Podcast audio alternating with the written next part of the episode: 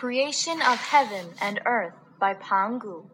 Once upon a time, the heaven and earth were close together, like an egg. Sleeping inside was Pangu. He found it so dark, so he stood up and took them apart. Therefore, we could live between heaven and earth.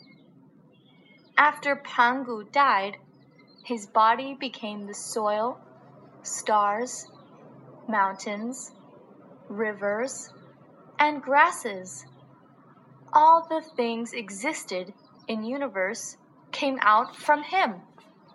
He was the beginning of the world.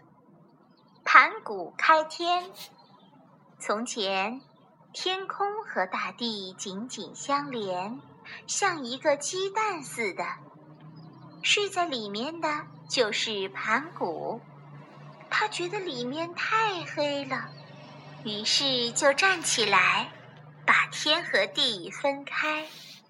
这样，我们就能够生活在天地之间。